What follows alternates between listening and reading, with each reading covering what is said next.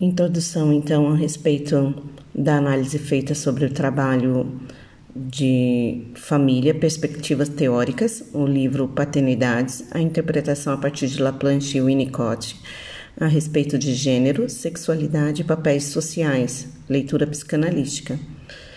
Então, através do poder dos arranjos familiares, introduzindo o indivíduo socialmente, podendo determinar, direcionar, excluir, incluir, exaltar, humilhar, o que seria das pessoas sem regras, sem história? Quem os limitaria? E qual motivo fariam? Quem são os controladores da outra ponta? As condições sociais, culturais e econômicas estão atreladas a esse fator, onde determinam o tipo de lugar na sociedade em que se deve ocupar.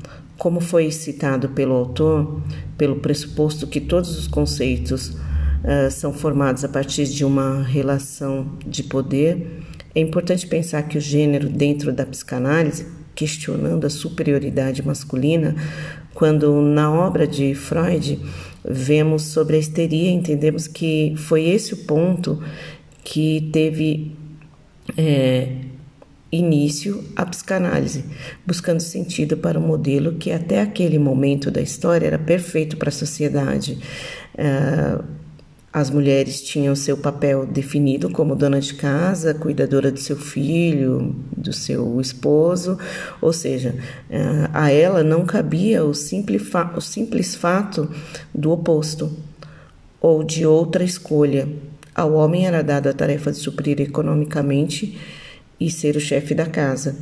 Para Lacan, o sujeito, a história antecedem por um mito familiar desde o seu nascimento, passando através da linguagem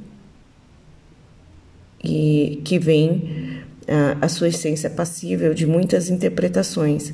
A concepção estrutural é indicativa de dependência do sujeito. Há uma ordem que ultrapassa a sua origem através da comunicação. Vamos sendo inseridos à cultura, à realidade social, introduzindo no seu psíquico diante da espécie. Somos colocados em condições de igualdade.